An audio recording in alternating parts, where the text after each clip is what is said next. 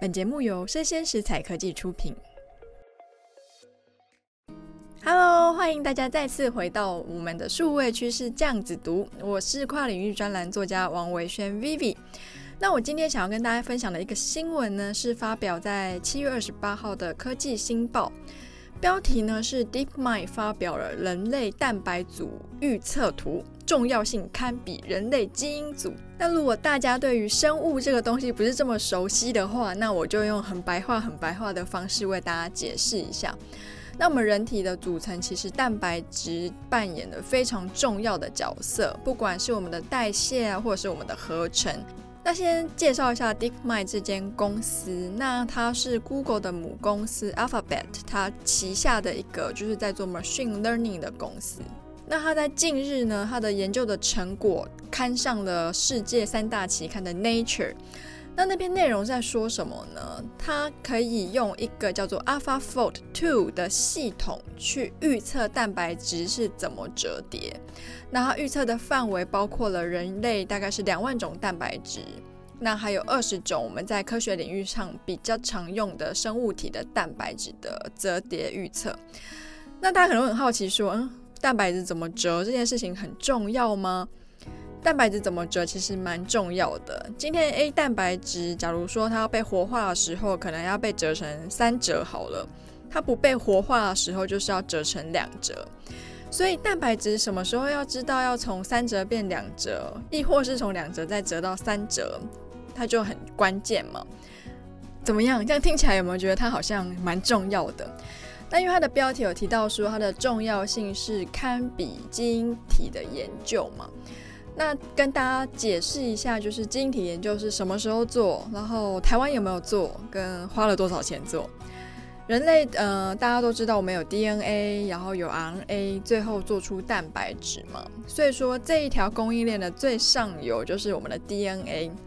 所以在一九九零年的时候，那时候科学已经有一点小起步了。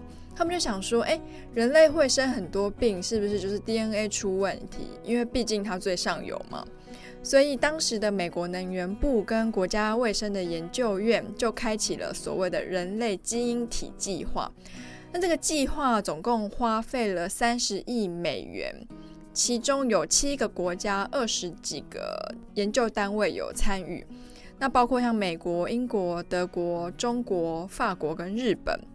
台湾其实也有参与这个计划哦，是由我们的龙总跟杨明联合，就是参加了人类染色体第四条的定序跟解序，然后最后成果也还不错。所以说那个时候，二零零三年，当人类基因谱计划已经摊在阳光下，大家想说，哦，那我们以后可能再也不会生病了，我们可以解决所有的疾病。以后人类所有健康上的问题都可以靠着基因谱计划给我们这些提示去解决。不过相信大家就是事隔这么久也知道，我们其实台湾不管是得什么病，心脏病啊、遗传疾病，或者是像是癌症等等的人数，其实都还蛮高的。那看来基因体解序这件事情并没有带给我们太大的帮助嘛。然后之后大家因为有了比较好的电脑、比较好的运算的方式。开始做一些像是蛋白质体的实验。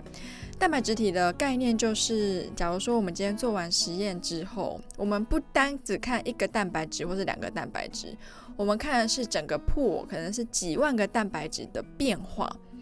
所以说，当诶基因没有办法解决问题，所以人类就把目标放在蛋白质。那在蛋白质这一块，其实科学家们是做了非常多的努力。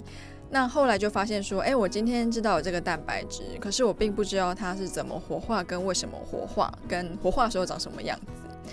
于是乎，对科学界来说，就是可以预测说蛋白质怎么折叠这件事情，其实是蛮重要的。